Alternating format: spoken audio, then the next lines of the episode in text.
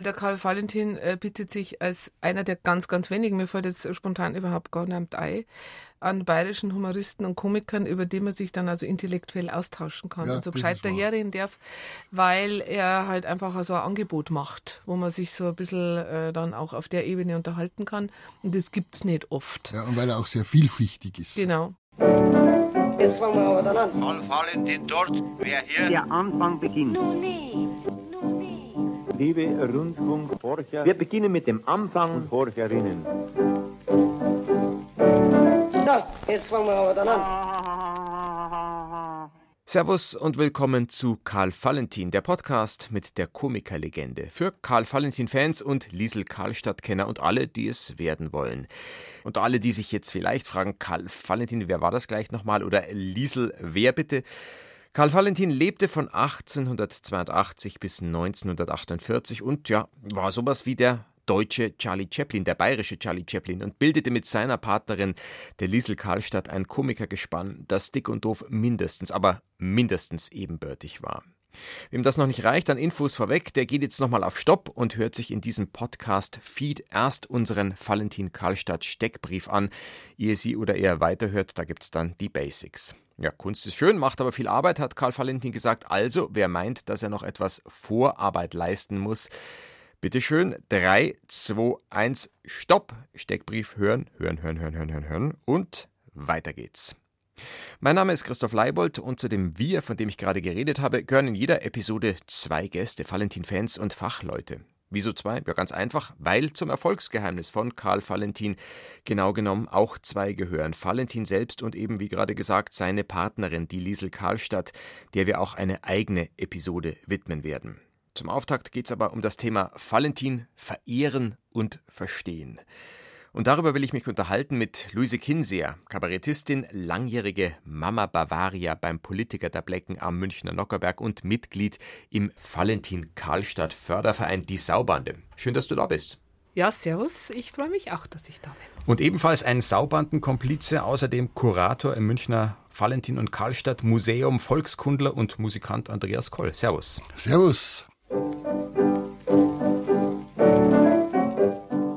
Mehreren, sagt man, Semmeln, Knödeln. Fremd ist der Fremde nur in der Fremde. Dellen. Dellen? Dellen. Was Dellen? Semmeln, Knödeln heißt's. Da fällt sie nix. Valentin verstehen und verehren, also muss man den Valentin überhaupt verstehen, um sein Vergnügen an ihm zu haben und ihn für verehrungswürdig zu halten? Naja, sagen wir so, verstehen muss man ihn nicht, weil man versteht ihn eh. In dem Moment, wo man sich das anschaut und sich darauf einlässt, dann hat man auf jeden Fall für sich selber schon was verstanden. Also so ist es mir bisher immer gegangen. Also auch in jungen Jahren habe ich durchaus viel Freude, wo noch nicht absehbar war, dass ich irgendwann mal irgendwas damit zu tun haben werde, habe ich am Valentin schon viel Freude gehabt. Also verstanden habe ich es nicht, aber schön war's. Wie ist das bei dir, Luise?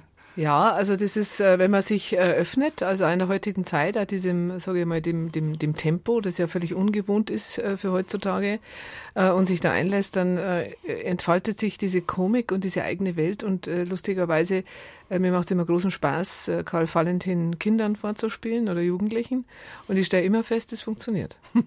Wenn man Komik analysiert, dann wird man schnell unfreiwillig komisch. Andererseits, ich denke mir gerade für eine wie dich als Humorproduzentin, lohnt sich vielleicht doch, den valentinschen Humor ein bisschen unter die Lupe zu nehmen, um auch rauszufinden, wie macht er das, was der macht. Kann man sich vom Valentin was abschauen?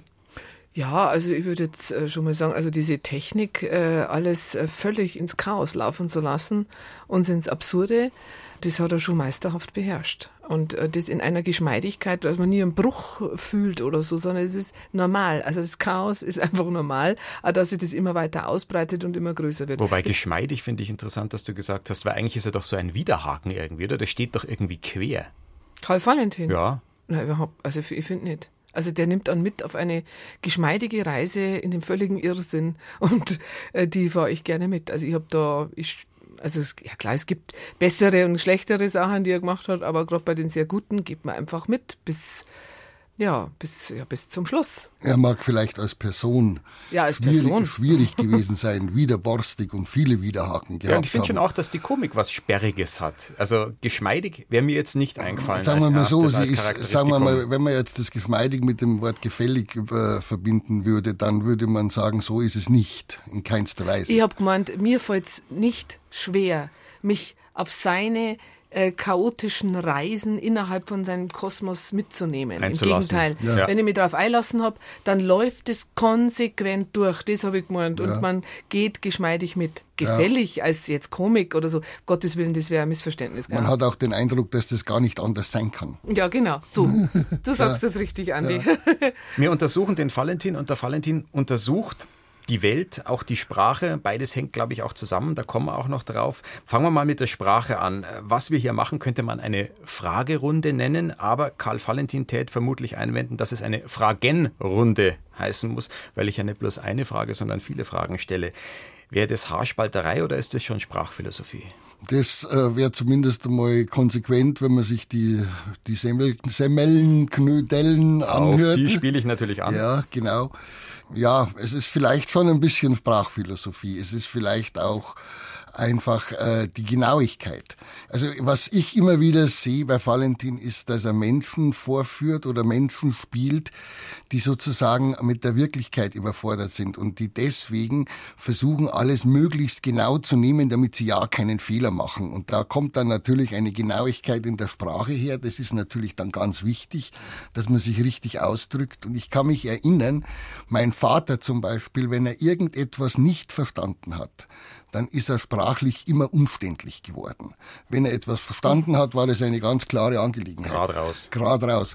Ja, und was bei Valentin oft kommt, das sind Menschen, die von der Wirklichkeit sozusagen überstülpt werden ja, und sich darin irgendwo befreien müssen. Und da muss man ganz genau sein, weil sonst kommt man da nicht raus. Da muss man, darf man ja keinen Fehler machen.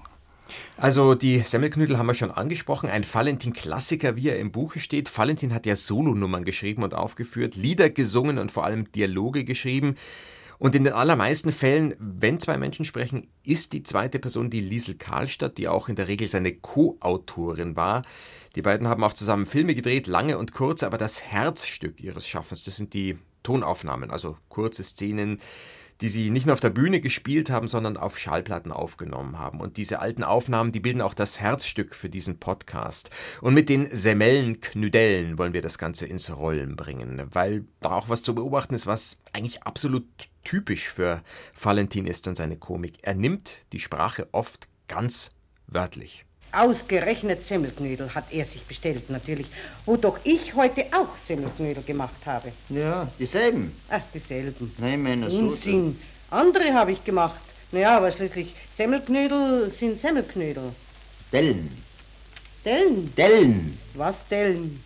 Semmelnknödeln heißt's.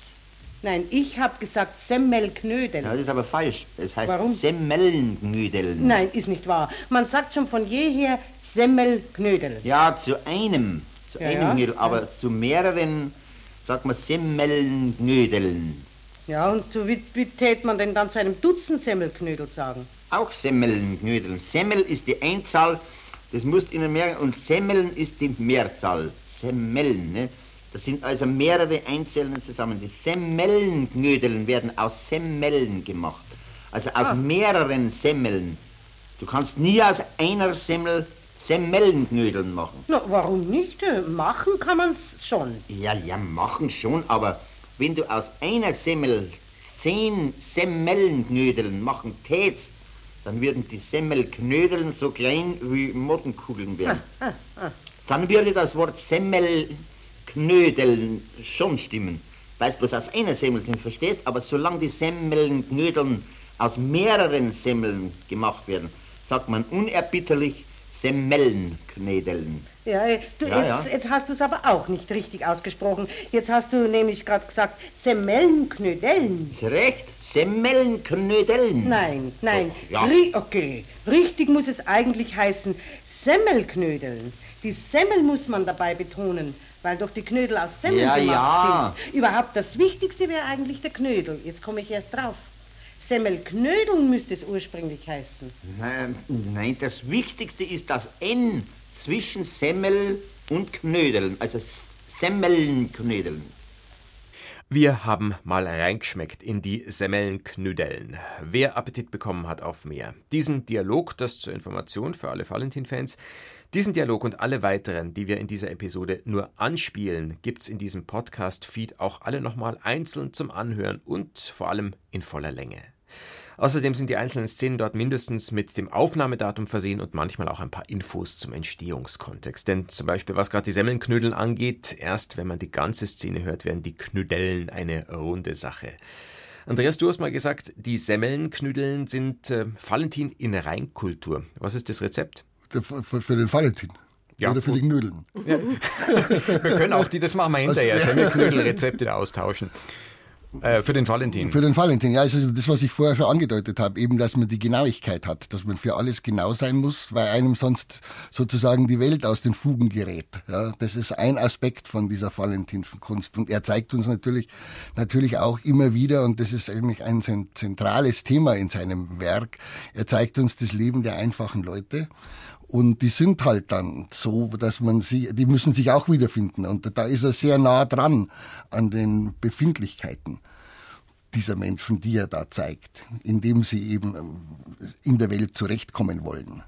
Dieses Schauen auf die Leute, man spricht gern bei Kabarettisten. Valentin ist ja nicht in dem Sinne ein Kabarettist, aber da spricht man gern von den Leuten aufs Maul schauen. Das ist deine Disziplin auch vielleicht, Luise. Macht es der Valentin? Also ich glaube manchmal, dass äh, also gerade diese absurden Dialoge, die er mit der Liesel Karlstadt führt, die haben die tatsächlich auch immer wieder geführt, wie, wie ein Paar sich halt so reinredet in irgendwas völlig Verrücktes und äh, das so dann so abhebt. Und äh, bei den Semmelnknödeln, da, da gibt's halt eine sprachliche Inkonsequenz eigentlich. Also Sprache ist ja nicht immer logisch. Äh, vieles heißt ja anders, als man meinen könnte. Und äh, genau sowas äh, nicht ganz äh, konsequent durchgeführt ist, dann aber ganz logisch nachzuerklären und da drin so ein Streitgespräch zwischen Mann und Frau zu entwickeln, das ist, glaube ich, auch was, was ihn ähm, beeinflusst hat. Was, was jetzt so genau er dann tatsächlich so bei den, also er hat natürlich den Leuten zugeschaut, wie sie sich so in der Absurdität des Alltags verlieren und er hat es halt bis zur bitteren konsequent weitergeführt. Das würde ich schon meinen. Aber ansonsten glaube ich eher, dass er also nicht einer war, der so bei den Leuten war, sondern eher so ein, so ein Beobachter, einer, der sich so die Welt so von draußen angeschaut hat. Ja, ich glaube auch die Beobachtung ist es Ja. eigentlich. Wie man einen Hut aufsetzt, wie man, wie man, wie man einen Schirm in die Ecke stellt, schreibt, erzählt irgendwann mal die Diesel Karlstadt und so. Also die Beobachtung und viele Szenen sind natürlich auch aus solchen Situationen dann entstanden. Ja, aber was ja einmal drin liegt, ist äh, dieser ewige Konflikt zwischen Mann und Frau. Also manchmal äh, erinnern mich die Dialoge zwischen ihm und der Lisa Karstadt also to total an meine Eltern. Also mein Vater, der hatte, ah ja, sowas, er hat jetzt da recht und er überzeugt jetzt da meine Mutter davon, dass er recht hat, obwohl offensichtlich ist, dass sie recht hat. Ja? Darum also werden ja auch Valentin und die Frauen eine eigene Episode widmen. Ja, ja, Ganz klar, ein aber- wichtiges Thema. Ich möchte jetzt aber, wunderbar spannend, würde mich auch interessieren, wie es bei Kinsey erst daheim zugangen ist. Ähm, aber trotzdem, vielleicht jetzt nochmal zum Valentin. Ähm, ist es jetzt Auseinandersetzung mit sich selbst oder ist es dann schon auch Philosophie? Ich glaube, dass sich das nicht trennen lässt. Ich glaube, dass bestimmte Dinge, bestimmte Dinge hat er so in sich aufgenommen und hat er so verinnerlicht, dass er eigentlich da gar nicht anders kann. Also das ist so seine Art und Weise. Ich meine, es ist was ganz was anderes. Also es hat jetzt damit gar nichts zu tun. Wir haben jetzt kürzlich im Valentin Museum einen Brief bekommen, den er geschrieben hat. Da gratuliert er dem Hermann Roth, Schriftsteller, zum 70. Geburtstag und schenkt ihm das Bismarck-Denkmal. Ja, und sagt aber, er soll es bitte da lassen, wo es ist, weil es ist eh schon so mitgenommen und am besten soll es da bleiben, wo es ist, aber das gehört jetzt ihm. Und das sind halt so, so Denkungsweisen, die er, denke ich, schon auch eingeübt hat, auch gewisse Vorstellungen, aber das zeigt halt auch das Verquere, was für ihn vollkommen normal ist.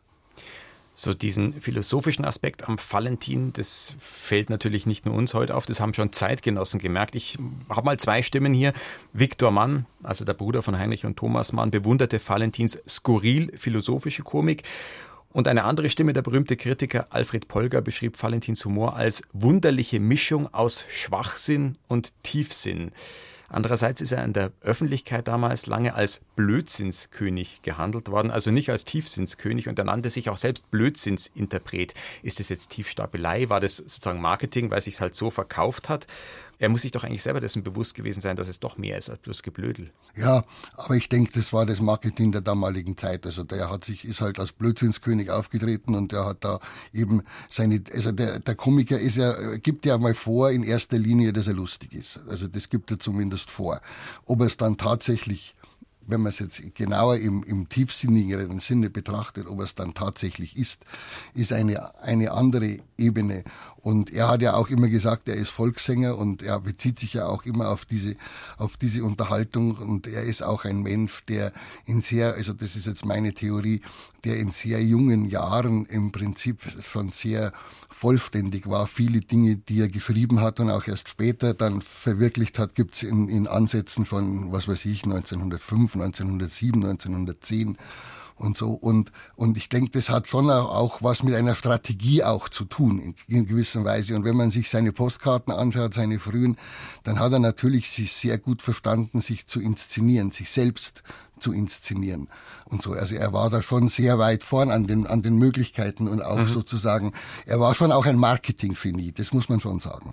Ja, ja, es ist nur erstaunlich, dass das äh, im Marketing heutz, äh, damals funktionierte bei Karl Valentin, sich als Blödsinnskönig zu verkaufen und dann ja doch so eine skurrile und äh, qualitativ, sage ich jetzt mal, wenn man das äh, anwenden kann, das Wort überhaupt, aber sage ich mal schon Hochkomik äh, auf der Bühne zu haben. Heute ist ja meistens umgekehrt.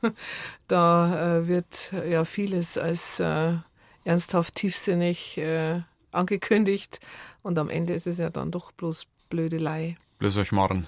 Aber bitte zwingt mich jetzt nicht Beispiele zu nennen. Ich möchte jetzt nicht Kollegen oder mich selbst gar hier an den Pranger stellen. Nein, wir reden lieber über den Valentin. Eine Szene, die für mich, und da stehe ich jetzt ganz gewiss nicht allein, für den philosophischen Valentin steht, das sind die Fremden. Das ist für mich von einer genialen Schlichtheit oder schlichten Genialität das kann, würde ich mal behaupten, neben Sokrates bestehen. Ich weiß, dass ich nichts weiß. Ja. Und wir hören das jetzt deshalb mal an, schicken noch einen Ausschnitt aus einem etwas weniger bekannten Dialog hinterher, die gestrige Zeitung. Da ist das valentinsche Denken vielleicht noch ein bisschen vertrackter, aber auch von einer ganz höchst eigenwilligen und irgendwie zwingenden Logik. Und aus was bestehen die Fremden? Aus Fremd und aus Denn. Gut, gut.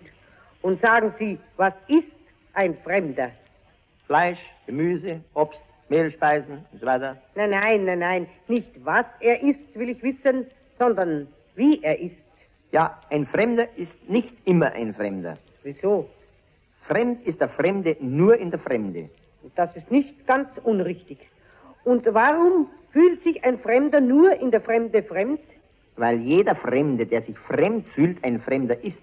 Und zwar so lange, bis er sich nicht mehr fremd fühlt. Dann ist er kein Fremder mehr. Sehr richtig. Wenn aber ein Fremder schon lange in der Fremde ist, bleibt er dann immer ein Fremder? Nein, das ist nur so lange ein Fremder, bis er alles kennt und gesehen hat, denn dann ist ihm nichts mehr fremd. Es kann aber auch einem Einheimischen etwas fremd sein. Gewiss. Manchem Münchner zum Beispiel ist das Hofbräuhaus nicht fremd, während ihm in der gleichen Stadt das Deutsche Museum die Glyptothek, die Pinakothek und so weiter fremd sind. Damit wollen Sie also sagen, dass der Einheimische in mancher Hinsicht in seiner eigenen Vaterstadt zugleich noch ein Fremder sein kann. Nicht wahr? Was sind aber nun Fremde unter Fremden? Fremde unter Fremden sind, wenn Fremde über eine Brücke fahren und unter der Brücke fährt ein Eisenbahnzug mit Fremden durch, das sind die durchfahrenden Fremden, Fremde unter Fremden, was Sie vielleicht so schnell gar nicht begreifen werden. Oho, oho, oho.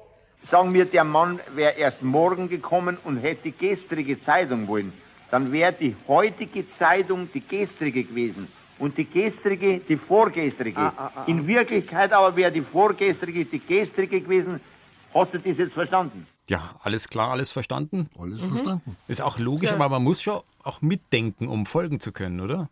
Naja, durch die Form des Dialogs wird einen ja da immer viel erleichtert, weil man kann ja dann immer wechseln in der Perspektive und äh, so manche Frage würde sich ja in einem normalen Kopf gar nicht stellen, wenn sie nicht Little Karlstadt stellen würde und dann äh, Karl Valentin die abstruse Antwortmöglichkeit gäbe. Das darf man nicht vergessen. Also die Form finde ich sehr, sehr wichtig bei Karl Valentin, also jetzt gerade bei diesen Radiogeschichten. Die Dialogform. Die, diese Dialogform, die es ja erst möglich macht, immer wieder die Perspektive zu wechseln und der, der dumm fragt, ja, der kriegt halt eine dumme Antwort, äh, ganz heruntergebrochen. Aber das macht es dann am Ende so philosophisch, weil sich dann eher im nonverbalen Bereich dann eben dieser Kosmos auftut, wo man ja dann über Fremdheit nachdenkt, was ja ein sehr großes Thema ist. Und heute wahrscheinlich noch viel größeres als damals. Über die Dialogform reden wir sicher nachher auch noch. Vielleicht noch mal kurz zu diesem Fremd ist der Fremde nur in der Fremde. Luise, du hast in deinen Kabarettprogrammen auch oft weniger die Politik ins Visier genommen, sondern so philosophische Fragen dir vorgeknöpft. Also was ist Glück, was ist Freiheit? Jetzt ohne das gering zu schätzen, was du da machst, aber so eine Zeile wie Fremd ist der Fremde nur in der Fremde, da kann man eigentlich nur von Neid erblassen, oder? Ja, ja, der, der so fremd ist, der Fremde nur in der Fremde halt so, eine, so einfach ist, ganz klar und einfach. Es klingt befremdlich, fremd. Und das Wort fremd ist ja schon so schön. Also man muss ja auch immer so diese so Wortverliebtheit, die ich durchaus nachvollziehen kann, dass man einfach fremd ist ein wahnsinnig schönes Wort. Und darüber hinaus ist aber auch dieses Wort hat so eine große emotionale Breite dahinter. Also wer fühlt sich fremd, wo ist man fremd, es kennt jeder, ja, und das tut sich da alles auf und deshalb ist es so genial. Und deshalb kann man so lange drüber nachdenken und dadurch kriegt es diese Tiefe. Und wenn du den Valentin hörst, da fühlst du dich ja dann aber sehr zu Hause. Ich fühle mich in der Sprache sehr zu Hause. Das, das gefällt mir schon sehr, ja. Was ja auch dazu gehört beim Valentin, ist dieses nicht lockerlassen. Also herumreiten auf bestimmten Dingen, Wortklauberei in einer auch manchmal enervierenden Beharrlichkeit. In Bayern sagt man vielleicht auch Düpfelscheißer, Hochdeutsch Korinthenkacker. Ist es Penetranz oder ist es Konsequenz, einfach bis zum Äußersten zu gehen? Ja, ich denke, das ist Konsequenz.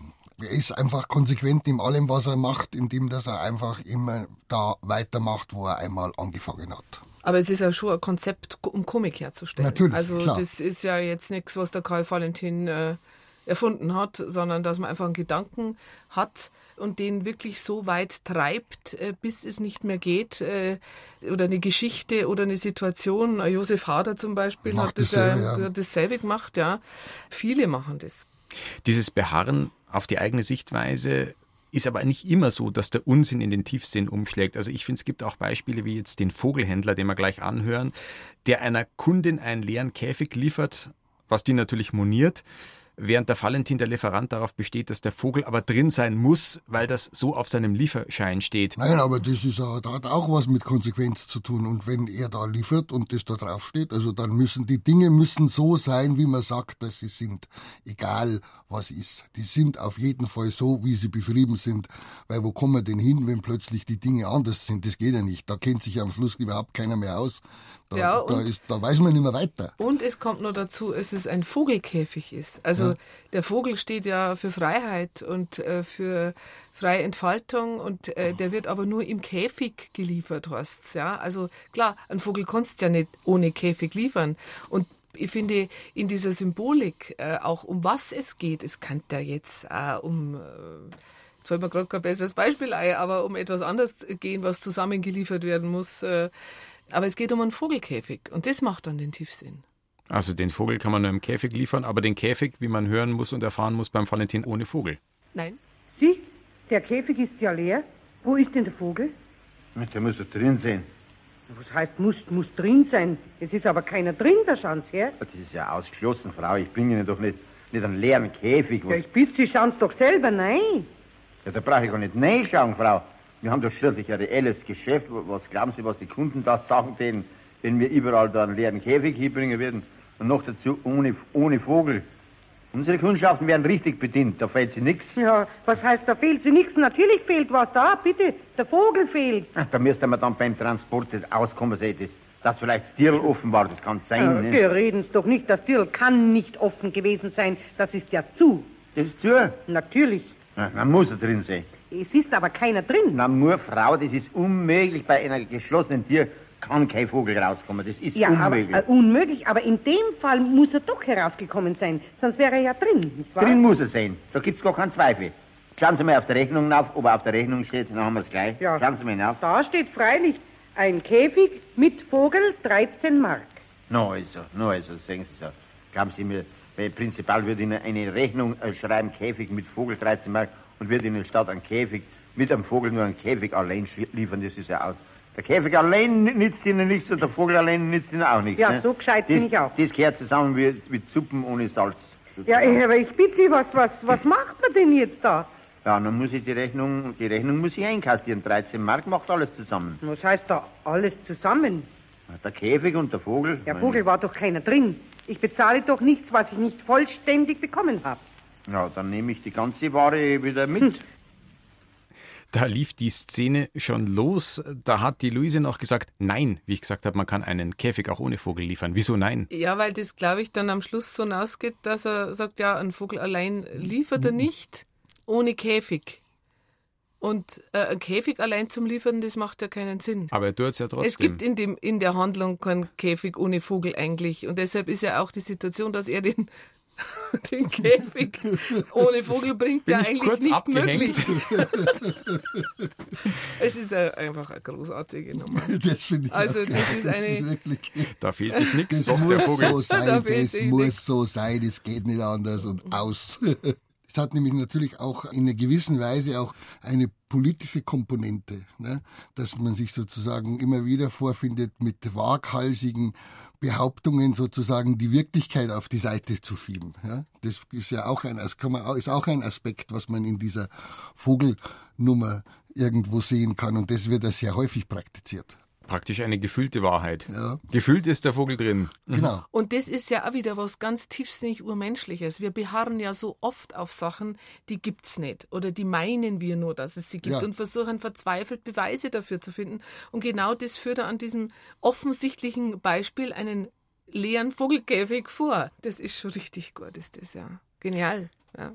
Du hast vorhin schon gesagt, wie wichtig das ist, auch diese Dialogsituation zu betrachten. Also einerseits der Valentin und dann die Liesel Karlstadt verkörpert die in dem Fall dann sowas wie den gesunden Menschenverstand, der sich dann aber an der valentinschen Eigenlogik die Zähne ausbeißt, auch ausbeißen muss, weil der eben so lang sich in seine Sichtweise hinein verbeißt, bis alles in Frage steht. Ja, die Liesel Karlstadt ist praktisch immer das Pendant. Die Liesel Karlstadt ist ja praktisch, also der Valentin spielt ja immer sich selber. Und die Liesel Karlstadt muss sich darauf einstellen, die schlüpft in tausende von Rollen. Das ist eine schauspielerische Leistung, die unglaublich ist. Ja, also was die alles kann, das ist unglaublich. Aber das ist natürlich das Prinzip dieser ganzen Sache. Das geht los in den allerersten Theaterstücken bis hin zu den letzten, was weiß ich, das, äh, wie im Interview in den 40er Jahren zum Beispiel. Ja. Aber auch sie äh, natürlich beharrt auf etwas. Ja. Immer nur nachzufragen über etwas, was es offensichtlich ja nicht gibt. Ja, es kann doch nicht sein. Also sie sagt immer, es kann doch nicht sein. Und er findet wieder eine Begründung. Und man würde doch, äh, sage ich mal, also weil man kann nicht sagen, dass sie den gesunden Menschenverstand jetzt zum Beispiel, jetzt wenn man bei dem Beispiel bleibt, verkörpern. Es wirkt so ein bisschen, aber man würde doch als Mensch mit einem gesunden Menschenverstand die Diskussion mit diesem offensichtlich völlig verrückten Vogelhändler nicht so weit treiben. Ja, man würde doch irgendwann sagen, äh, Naja, ich zahle ich nicht das gegen Stell, stell, dir vor, stell dir vor, du kriegst ein Paket und es ist nichts drin. Du hast da was weiß ich, einen Staubsauger bestellt, meinetwegen, und er ist nicht drin. Also Die Schachtel ist allein da. Ja. Und jetzt jetzt wird festgestellt, also ähm, ein Paket mit Staubsauger, also geliefert, Und aber, das der ist kostet da drin. 13 Mark. Ja, also da bist du dann auf der Palme und sagst du, also wo ist er? Wo, wo ist er? Das ist ja? das, was ich gemeint habe. Also so würde eigentlich jeder Kunde normal reagieren. Also, ja, ja, nicht überzeugt?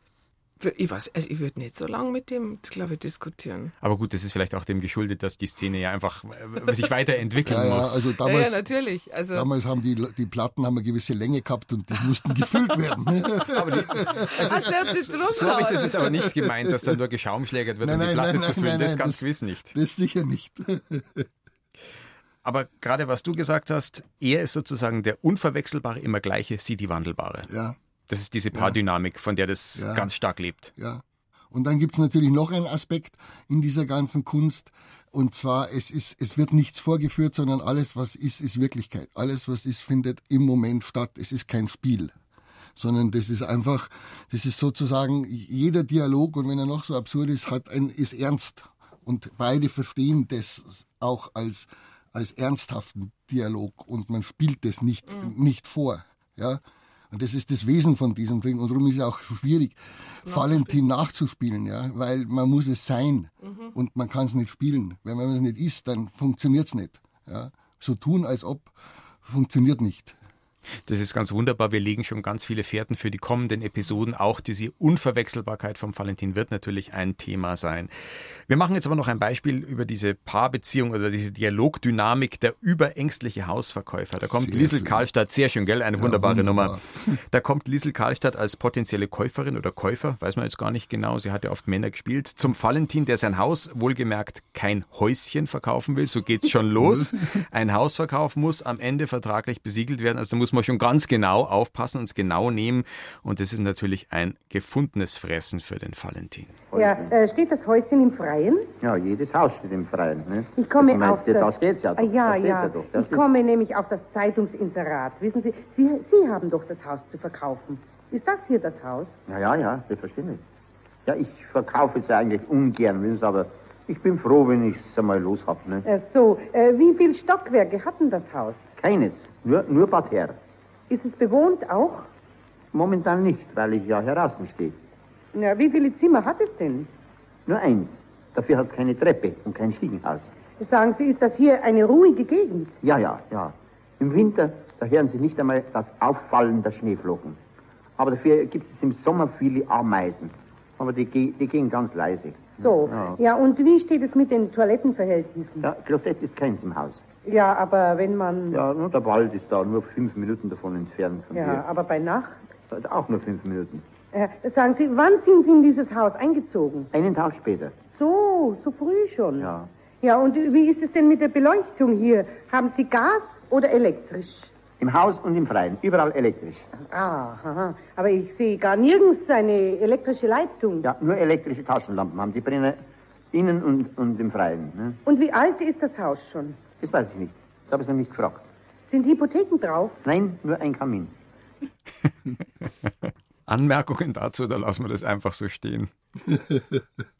Ja. Aber, aber, mir gefällt ganz besonders diese Erkenntnis, dass es halt nachts und tagsüber genau gleich, gleich weit, gleich weit zu, zum Wald ist. Ja. Zwingend kann man eigentlich nichts dagegen sagen. Nein. Auch nicht wieder mit, also in dem Fall auch nicht mit dem von mir vorhin zitierten gesunden Menschenverstand. Ja, das ist ja mal so. Ist so. Ja, das ist halt immer die Sprache wörtlich nehmen. Ja. Wie steht es denn bei Valentin eigentlich mit der Komik in Verbindung mit seiner Erscheinung und Wesensart? Also er ist auch ein bestimmter Typus, einfach ein dürrer Kerl. Man kann sagen, keine krachlederne Erscheinung und also auch kein krachlederner Witz. Also das hängt schon irgendwie zusammen, oder? Ja, er war eitel. Er hat immer Toupets zum Beispiel. Wie ihm die roten Haare irgendwann ausgegangen ja, sind. Ja, also er hatte da eine, eine sehr lichte Stirn Aha. und hatte immer Toupets. Also nur so am Rande. Genau, hat es mit der Komik nicht direkt was zu tun, aber Nein, ist interessant zu erfahren, ja, wusste also, ich zum Beispiel nicht. Ja. Aber sozusagen, wie, ja, es hat so wiefern lebt es von seinem Typus? Es hat schon was mit der Komik insofern zu tun, dass man natürlich schon genau schaut, wie man sein will, wie man ausschauen will, wie man, wie man sozusagen sich präsentiert. Auch als Typ, als komische Figur. Und da ist er schon sehr präzise auf sozusagen auf seine auf seine Wirkungen. Wenn man jetzt so, so, so, so Sachen wie mit jetzt die Figuren im Firmling oder diesen Musiker, also die Rollen, in die er schlüpft, wenn man sich die so anschaut, da ist er schon sehr präzise. Und das lebt auch von der Präzision, das Ganze. Sonst funktioniert es, glaube ich, nicht. Vielleicht war jetzt das die falsche Antwort auf die richtige Frage. Oder die richtige Antwort auf die falsche Frage.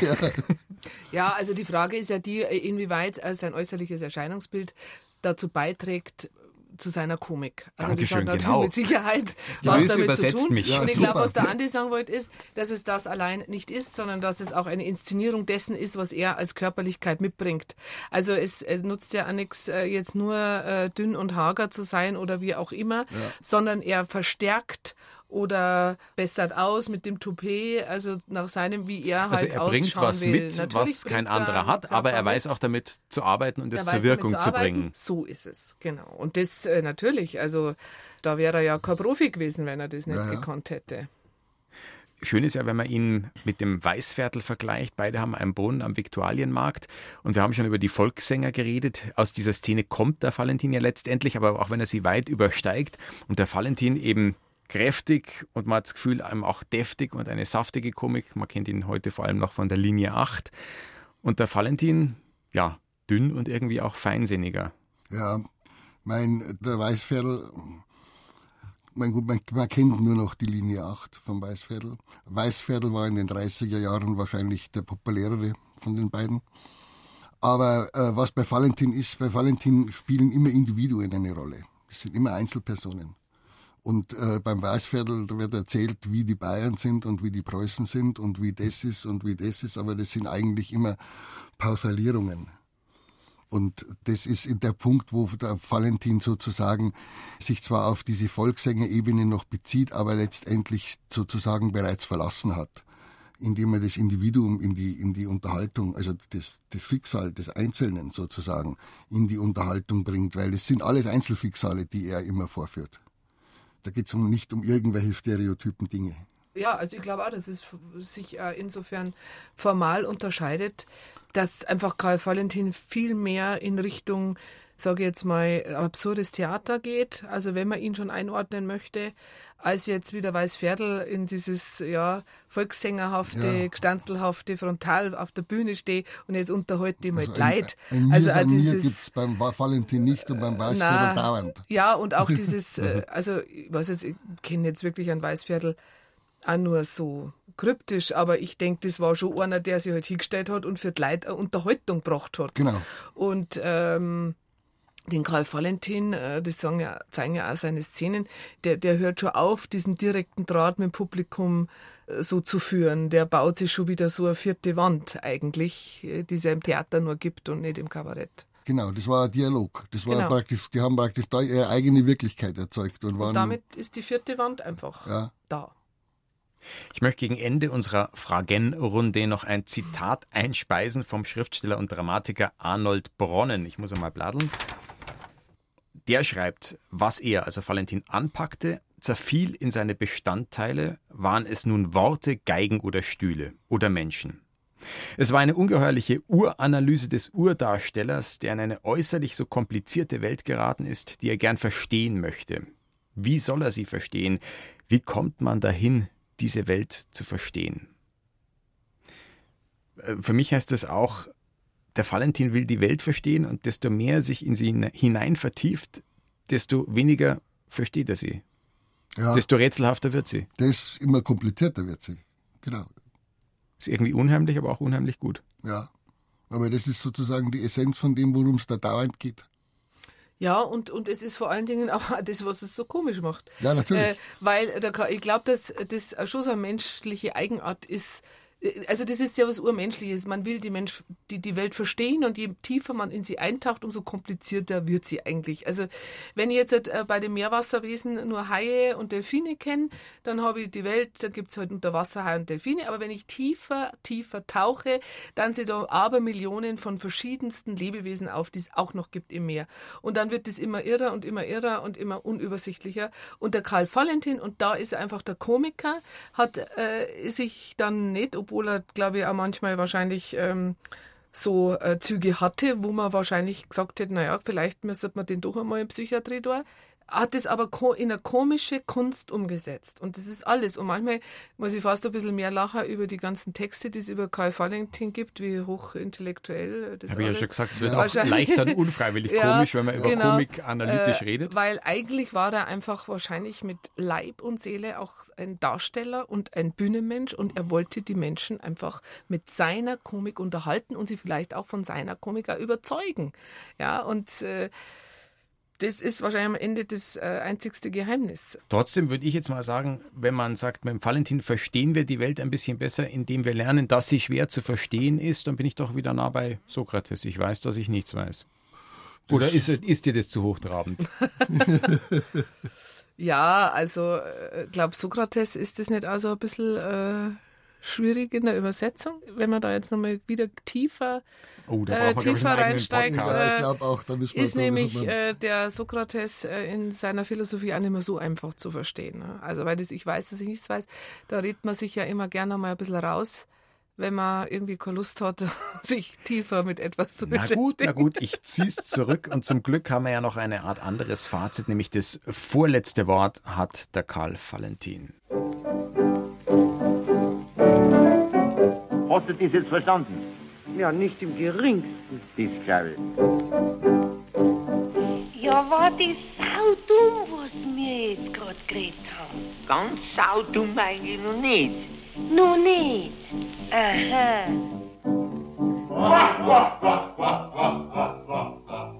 Euer Eindruck? Haben wir gescheit dahergeredet? Haben wir saudumm dahergeredet? Mei, Es ist ja äh, ganz schön, äh, weil der Karl Valentin äh, bietet sich als einer der ganz, ganz wenigen, mir fällt jetzt spontan überhaupt gar nicht ein, an bayerischen Humoristen und Komikern, über die man sich dann also intellektuell austauschen kann Ja, und so das gescheit daherreden darf, weil er halt einfach so ein Angebot macht, wo man sich so ein bisschen äh, dann auch auf der Ebene unterhalten kann. Und das gibt's nicht oft. ja, und weil er auch sehr vielschichtig ist. Genau, genau. Und nachdem äh, es ja sowieso äh, wir jetzt nicht wirklich gut ausgestattet sind äh, in der deutschen, bayerischen Literatur oder Theatergeschichte mit absurden Theater, da sind wir dann halt froh um Valentin, gell, weil wir dann sehen, dass, äh, sage ich jetzt mal, Deutsche oder jetzt in dem Fall Bayern auch nicht bloß ja, schurblattelnd, äh, jodelnd da irgendwelche bläden Witze machen, sondern auch einmal saudumm daherreden können.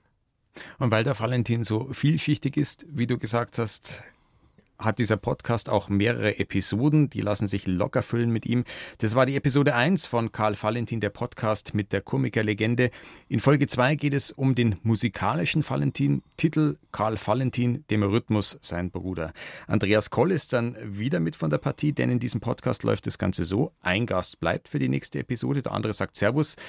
Wobei das für Luise Kinser nur bedingt gilt, denn die kommt in der letzten von sieben Episoden wieder. Da schließt sich dann der Gästereigen. Für ja, aber diesmal. wenn es die letzte ist, dann ist es ja auch die siebte. Ja, und? Was also ist die, die Frage? siebte ist ja dann auch die letzte. Warum sagst du dann die letzte und die siebte? Das reicht doch, wenn du die siebte sagst. Jetzt muss ich aufpassen, dass ich nicht Liesel Karlstadt-mäßig reinfalle. Ich sag einfach für, diese, für, für, diesmal sage ich, jetzt wäre ich dir fast auf den Leim Das gegangen. weiß ich doch, dass das die letzte ist. Wir wir machen einfach diesen Dialog ewig so weiter und blenden uns aus. Ich sage vielen Dank euch beiden und habe die Ehre. Ja, bis zur siebten dann, gell? Ja, und bis zur zweiten. Ja, genau. Das ist dann die nächste, glaube ich, oder? Hättest du jetzt nicht dazu sagen brauchen. Hätte ich nicht sagen brauchen? Nein. Ah, Aber das nächste Mal ist dann die nächste diese Folge. das, ach so, die machen wir dann wieder. Jetzt komm Mensch, Mann, nein.